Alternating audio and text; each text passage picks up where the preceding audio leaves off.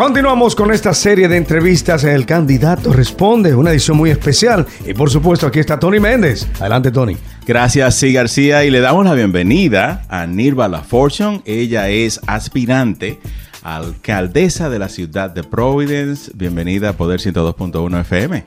Welcome. Thank you. Thank you for having me. Y también vamos a darle la bienvenida, si se acerca al micrófono, a Ismalen Reyes. Ella estará interpretando al español las palabras de Nirva Laforto. Gracias por participar. Muy, muchas gracias por tenerme.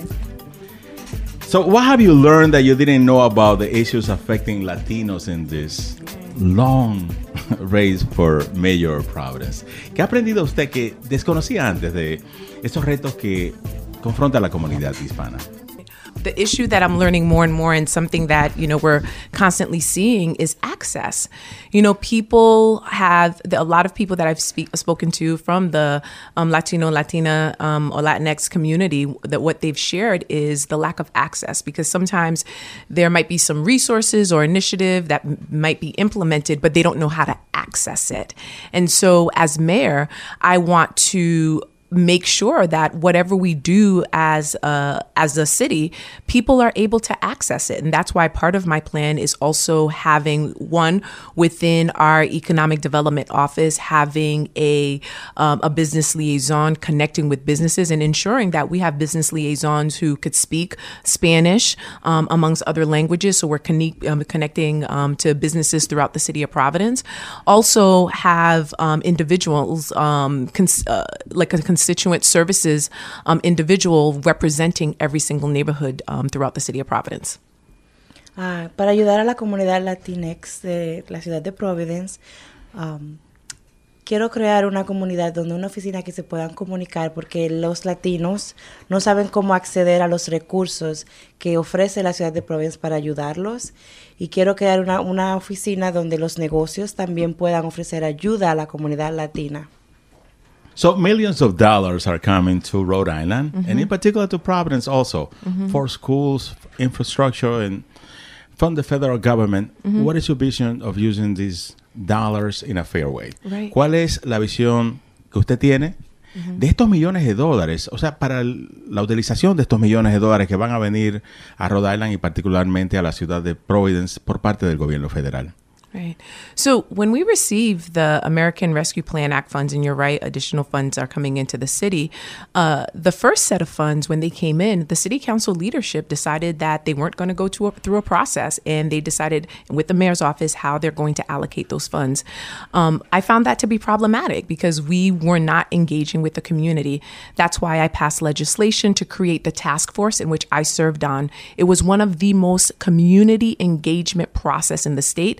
Um, Oscar Mejía, he was um, the chair, and my and what I said, um, because when I was asked if I wanted to be the chair, I said absolutely not. The chair should the chairs should be people who are engaging with the community, and that's why it was Oscar Mejía, also Angie Ankoma Bannerman, who are the two chairs, and we worked with different groups throughout the city of Providence, um, and um, with also Latino groups, and it was the most community engaged process in the whole state of Rhode Island. More people in the community engaged than the state process, and uh, you know through that um, they identified various areas to allocate funds going into businesses, um, going into the communities, going into the rec centers, going into education. sorry, sorry, smiling. Am, para el dinero que vamos a recibir, eh, quiero el- la alcaldía decidió dónde se va a ir ese dinero y no estaba de acuerdo en cómo la decisión fue tomada, así que decidí crear un equipo de trabajo que vaya a enfocarse en la comunidad. Eh, yo no quise ser la líder, quería que fuera una persona que fuera parte de la comunidad, como Oscar. Oscar Mejías. Oscar. Oscar Mejía, para que participe y sea una persona que está totalmente eh, con, con contacto con la comunidad. Nirva LaForce, let's talk about the Providence Journal. Vamos a hablar del periódico local, el Providence Journal. Recientemente ah, usted hizo una declaración de que no está recibiendo el mismo trato de los medios de comunicación. So re- recently, you said that you're not receiving the same equal treatment as you're running for mayor. Tell us what happened. Dinos qué sucedió. Well, in regards to the Providence Journal, I and I'm a subscriber, so I get the journal at my house, and I was quite surprised when I opened the journal yesterday morning, and um, there were, you know, because there was a article that was on the three uh, mayoral candidates, and I was quite surprised that both of my male opponents um, had these profile pictures, these headshots, and then the picture of me was not becoming. Um, and it also perpetuated stereotypes, negative stereotypes of black women, women in general, women of color. Uh, el artículo del Providence Journal me sorprendió mucho. Yo soy suscriptora del periódico y vi que mis candi eh, los candidatos que son mis oponentes tienen un perfil muy diferente al mío y como no le hizo justicia a mi foto a este, en el artículo y pienso que como persona de color no se me hizo... Uh, no se me trató de una manera adecuada, igual, equitativa que los otros candidatos. Right. You know, media plays a vital role in connecting people to information and also sharing a story and also framing people's opinions about an individual or something. And we have been going through years of where you know, in the past, we had a president who um, who said some pretty disparaging things about uh, black people, people of color, immigrants, particularly immigrants from Latin American countries, and now you have our premier. Um, news publication in the state of Rhode Island during a historical race where this is an opportunity for us to elect the first woman, the first black um, woman, the first woman of Afro Latina descent who was formerly undocumented and truly represents the diversity of our city. And this is an image that you choose. Our little girls are looking at this. Our immigrant families are looking at this. And, um, you know, they should have been fair in how that was um, displayed. Um, it was wrong, and um, and I hope they learned uh, from this incident as well. Los medios de comunicación juegan un papel fundamental en la campaña y de la manera en que se manejó esta publicación fue algo muy equívoco, ya que niñas ven esta publicación, fui, me siento ofendida ya que hemos pasado por un proceso de que tuvimos un presidente que ofendió a los inmigrantes, a las personas de color y se jugó de una manera que se, se sintió muy mal, que eh, espero que hayan aprendido de cómo manejaron esa situación. And as you talk to Latinos, do you think they understood that what happened with the photo in the context of the history of the United States? Yeah. Y la pregunta que le quiero hacer es sobre la comunidad hispana y esto que sucedió con esa foto que fue publicada en el Providence Journal quizás muchos dicen muy malintencionada la foto porque perpetúa, como dijo usted, eh, estereotipos que han estado ahí por muchos años, pero entiende la comunidad hispana esto que hizo el Providence Journal en el contexto histórico de los Estados Unidos. So, you know, the history of the United States is quite complex and it's rooted in racism as well as sexism.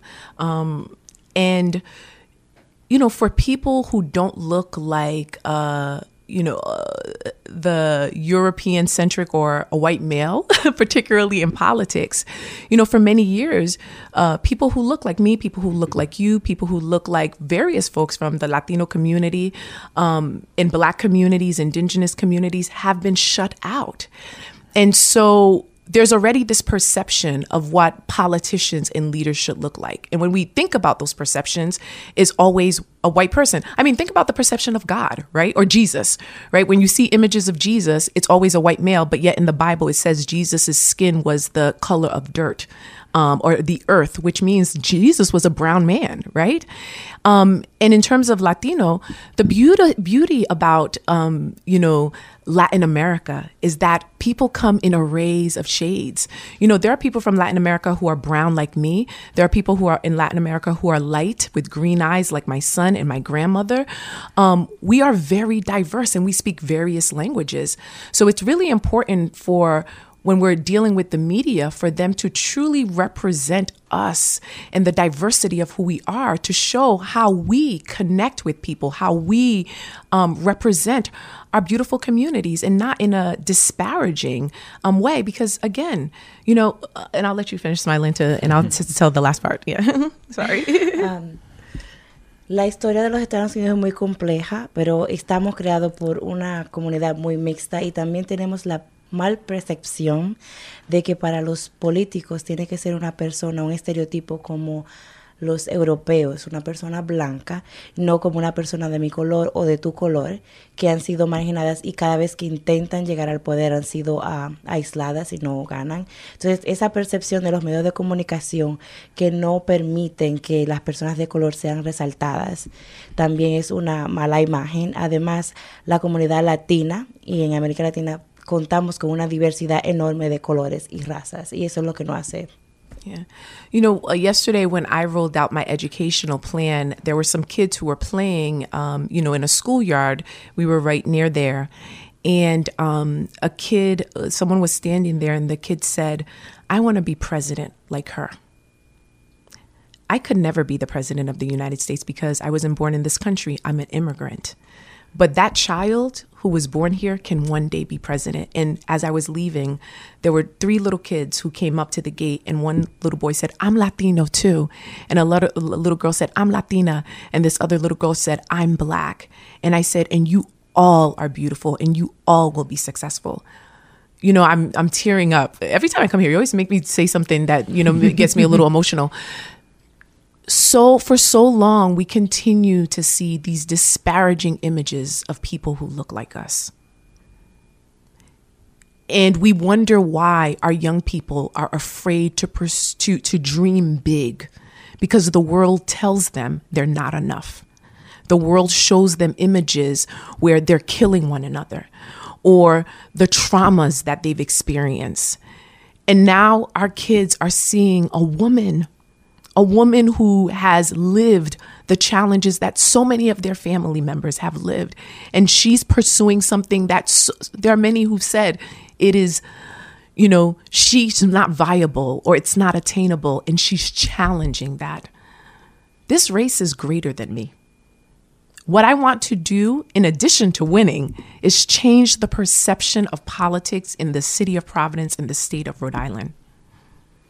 Ayer cuando estaba en la rueda de prensa para mi plan de educación, habían unos niños jugando en un área de juegos y uno me dijo, yo soy latino, otro me dijo, yo soy latina y yo soy morena y quiero ser presidente como ella. Una le comentó y ella dijo, todos son hermosos y pueden lograr hacer lo que quieran quiero como candidata hacer historia en la ciudad de Providence para que se entienda que la política puede cambiar, que la imagen política puede cambiar, que personas como nosotros pueden ganar para que así los jóvenes se motiven a seguir tratando de luchar por sus sueños porque tienen una mala percepción de que las personas de poder son las personas blancas, no las personas como nosotros. Yeah. So, you know, I, I hope this encourages um, our young people, our moms who are single moms who are struggling, our immigrant community, our black community, our Latina, Latino community, again, to pursue things that sometimes they feel like it's not accessible. Because, truth be told, um, you know, I dropped my daughter off at, in seventh grade today. And I remember starting seventh grade when I was in middle school, I was undocumented. I never dreamed that I would run for office. My daughter could dream of running for office or doing whatever she wants. I want everyone to feel that way. El día de hoy, uh, cuando llevé a mi hija al séptimo, uh, que empieza su séptimo grado el día de hoy, uh, nunca pensé que cuando yo estaba en séptimo, una persona inmigrante, indocumentada, podía llegar a donde yo estoy ahora mismo. Mi sueño es que mis hijas y otros inmigrantes, hijos de inmigrantes que han nacido aquí puedan llegar a una posición de poder. Porque si yo puedo, también ellos pueden. Is Providence ready to elect a woman as mayor, an Afro-Latina woman as mayor? Yeah. ¿Está Providence lista como ciudad para elegir a una mujer como alcaldesa. Porque nunca se ha hecho. We haven't done so in the past. Right. Um, the time is now. This is the reality. We've been having some difficult conversations in the city of Providence. We have a mayor who's been talking about reparations and investing in communities of color. Um, we we've seen a push for more representation across the board. Um, we're seeing women who are fighting and advocating for them to have ac- to have laws that protect their access to their own reproductive organs. Um, I've been a part of those conversations. I've been a part of those fights. You know, we have children who are demanding um, better quality education and to ensure that they have the mental and behavioral health supports that they need again, I've been a part of those efforts, um, and have also led efforts in the city at, at the city council level to try to address these challenges. The reality is is that we can we can't continue to talk about equity or um, narrowing the the the gap if we can't use what the power that we have, which is the power to vote. Con el poder de votar en la ciudad de Providence tiene la oportunidad de hacer historia y elegir a una mujer, porque tenemos mujeres poderosas, empoderadas que se están haciendo su abocando por ellas para que puedan mandar en su propio cuerpo. Tenemos la juventud que está también peleando su propia educación. También estamos, yo he sido parte de todas estas conversaciones y como mujer pienso hacer historia en la ciudad de Providence. So I'll just end and say really quickly is that, you know, I'm ready. Right? And it's taken me a long time to get here because again, because of our society, you doubt yourself. I'm ready to serve and I hope people can join me um, and to go to votenirva.com to learn more. But on September 13th, I hope people can join me to say we want to see change. We want a leader who's going to truly represent our city for our future by voting NIRVA. Yo estoy lista y quiero que la comunidad de Providence vaya a votar el 13 de septiembre y hagamos historia porque así podemos ver los cambios que voy a hacer en la ciudad de Providence. Se nos acabó el tiempo. We ran out of time. How can people get in touch with your campaign? ¿Cómo puede la gente ponerse en contacto con su campaña? So you can get in contact with my campaign by going to votenirva.com to sign up to volunteer. You can send us an, um, an email at info at electnirva.com. We need all the help that we can get. We're knocking on doors. But join this movement because we're going to change the history of politics in the city of Providence and make history to elect the first woman, the first black woman of Afro Latina descent to truly represent our beautiful city and to move it forward into the future it deserves. Nirva La Fortune, ella quiere ser la próxima alcaldesa de la ciudad de Providence. Esta es la serie de entrevistas. El candidato responde, usted tiene tiempo de votar todavía. Son 21 días de elecciones primarias en el estado de Rhode Island que comenzaron el 24 de agosto y el último día es el martes 13 de septiembre. Asegúrase de ir a votar. Mantenga la sintonía con Poder 102.1 FM. No se despegue.